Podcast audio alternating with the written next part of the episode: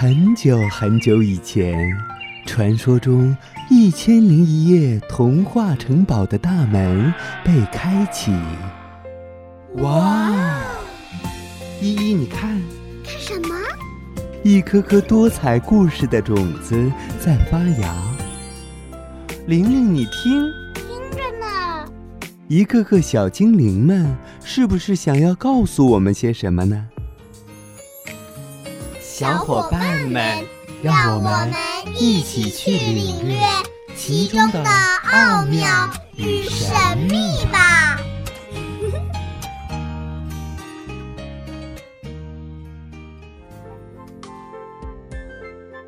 大家好，我是本期小主播郑巧音。今天我给大家带来一个故事，名字叫《勇敢的雪孩子》。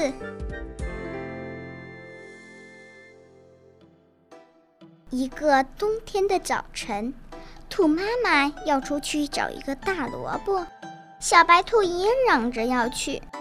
兔妈妈说：“外边冷，你还是在家里烤火吧。”兔妈妈就在院子里堆了一个可爱的雪孩子，搓了搓手，转身对小白兔说：“好冷啊，孩子，你还是进屋去烤烤火吧。”暖和暖和，要不然就跟雪孩子玩吧。我该走了。兔妈妈带上竹篮走了。小白兔和雪孩子玩啊玩，感觉又累又饿，就到屋里去烤火了。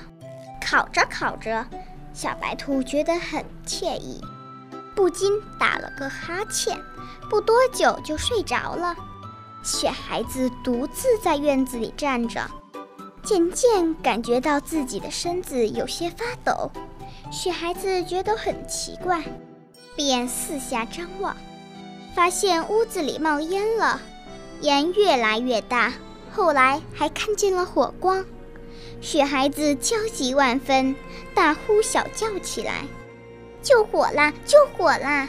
天哪，要不然小白兔就要烧死了！”雪孩子喝尽全力，迈出僵硬的步伐，冲到屋子前。只见屋子里全是烟，什么也看不清楚，呼呼的火花乱窜。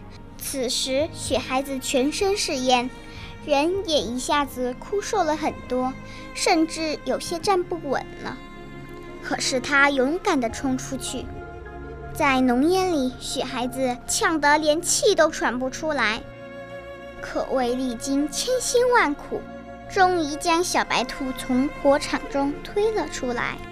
不多久，小兔的妈妈回来了，含着泪，又是测脉搏，又是听心跳。小白兔慢慢醒了，突然想到自己在几乎昏迷的状态下，是雪孩子救了自己，忙挺起身子要去救他。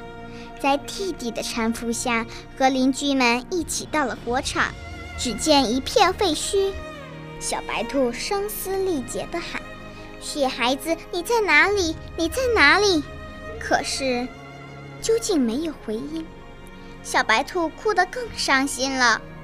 无意间，小白兔踩到了一根细木棍。小白兔似乎想起了什么，忙喊来妈妈。经过妈妈的确认，这的确是雪孩子的骨头。小白兔轻轻抱起它，什么都明白了，再一次声泪俱下。太阳出来了，当初发现骨头的那一堆水也不见了，可是天上多了一朵比往常更美的云，似乎跟雪孩子很像，又似乎在不断的。跟小白兔微笑。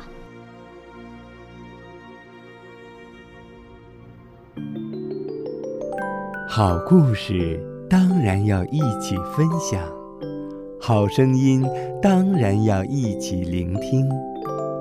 一千零一夜，夜夜都有好故事。更多精彩故事尽在《一千零一夜》。童话童装。